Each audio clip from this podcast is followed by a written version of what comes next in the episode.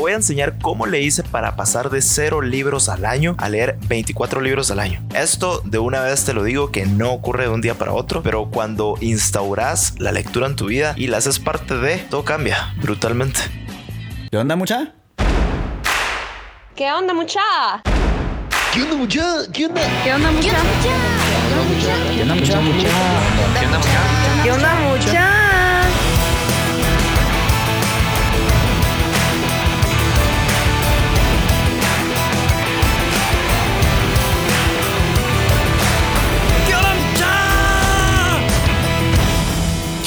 ¿Cómo están? Espero que estén muy bien. Mi nombre es Jorge Delio y suelo ser la persona que te recuerda que aún no sos ni la mitad de lo que vas a llegar a ser. Así que bienvenido una vez más a ¿Qué onda mucha podcast? Comenzamos.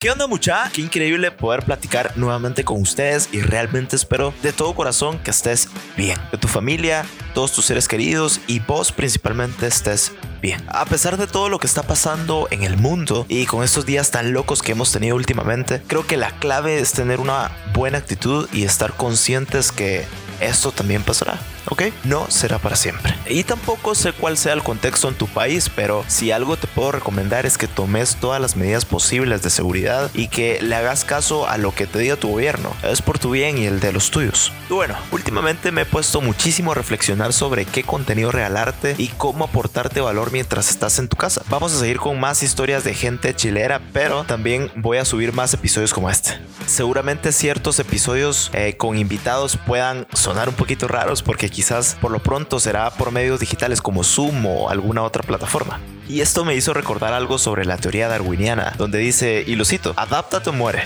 Así que hay que adaptarse, carajo. Ya. Y para este episodio quisiera regalarte cuatro estrategias que me han funcionado para leer de forma efectiva.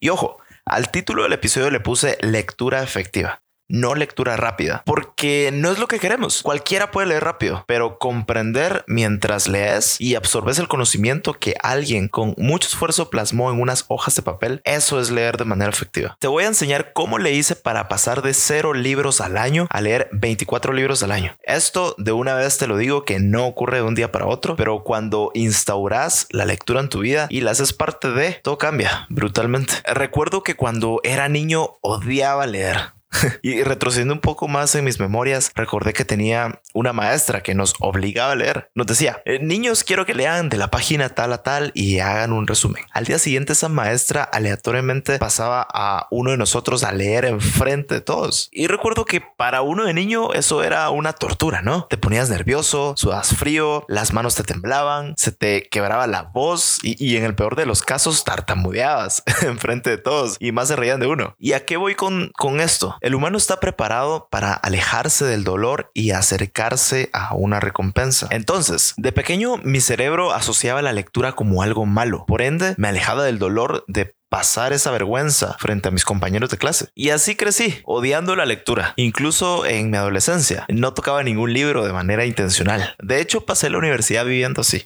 Obviamente pues leía todos los libros relacionados a los cursos, pero fuera de eso no tocaba ni un libro. Hasta hace unos cuantos años que me di cuenta de esto y entonces tuve que reprogramar mi cerebro. Y todo comenzó porque empecé a darle feedback positivo a mi cerebro con relación a la lectura. Ya luego te cuento cómo funciona eso. Empecé a leer libros que me dieran conocimientos que yo pudiera aplicar de forma inmediata. Te vas a reír seguro, pero yo antes jugaba Yu-Gi-Oh. sí, tuve mi época nerd y hacía cosas raras como Pero comencé a experimentar que mientras más leía libros sobre estrategias de este juego, más le ganaba el resto. Y eso se sentía bien. Entonces, ¿qué hacía mi cerebro? Oye, mientras más leemos, más ganamos. Leamos más. Así que fue la forma en la que por fin asocié la lectura con algo positivo. Recordemos, nos alejamos del dolor y nos acercamos a la recompensa. Y aquí viene el marco mental o el hack que te quiero dejar antes de entrar a las estrategias. Y en serio, si algo quiero que te lleves o, que recordes de esto es este hack para adoptar el hábito de la lectura que luego se vuelve en un estilo de vida y es lo que quiero que logres en su momento. Pero es muy importante darle feedback positivo a tu cerebro. Es más, este principio funciona para cualquier hábito que queramos adoptar. A ver, quiero que imagines esto. ¿qué pasaría si el día de mañana te metes a competir en una maratón de 42 kilómetros. Y no estás acostumbrado a correr, ¿eh? Pero ni a la tienda. ¿Qué te diría tu cerebro después de intentar correr? ¿Lo volverías a intentar? Seguro que no. Es más, jamás lo volverías a hacer. Lo odiarías. Pues pasa lo mismo con la lectura. No te pongas metas de leer dos libros al mes, por ejemplo. ¿Por qué no mejor dos páginas al día? ¿Por qué? Porque es muy importante darle feedback positivo a tu cerebro cuando estás comenzando algo. ¿Cómo le hice yo? Empecé leyendo 10 páginas al día. Simple. Si multiplicamos 10 por 365, estaba leyendo 3650 páginas al año. Y asumiendo que un libro promedio tiene 300 páginas, estaba leyendo 12 libros al año. Wow, increíble, ¿no? ¿Sabías que una persona promedio lee de 1 a 2 libros al año? Esto si bien le va. y yo me estaba leyendo 12 de 10 en 10 páginas. Esas páginas las leía en unos cuantos minutos y, no sentía la lectura como una carga pesada. Poco a poco fui aumentando el número de páginas y cada vez me gustaba más. Tanto así que ahora ya no lo llamo un hábito, se vuelve parte de ti. Es, es una necesidad, es un estilo de vida. Bueno, ya teniendo claro cuál es el principio, lo siguiente que te voy a dar son todas mis estrategias para una lectura efectiva. Que conste que esto me ha funcionado a mí y, puedes tomar lo que vos querrás y, adaptarlo a, lo que te funcione. Al final de cuentas, de eso se trata, que, que te funcione. Estrategia número uno, agarrar inercia. Es muy importante comenzar en pequeño, hacer esas pequeñas acciones diarias para que vaya creciendo la bola de nieve. A mí me funcionó leer 10 páginas al día, pero quizás vos puedes comenzar con una, dos, cinco, no importa. La idea es comenzar con algo pequeño.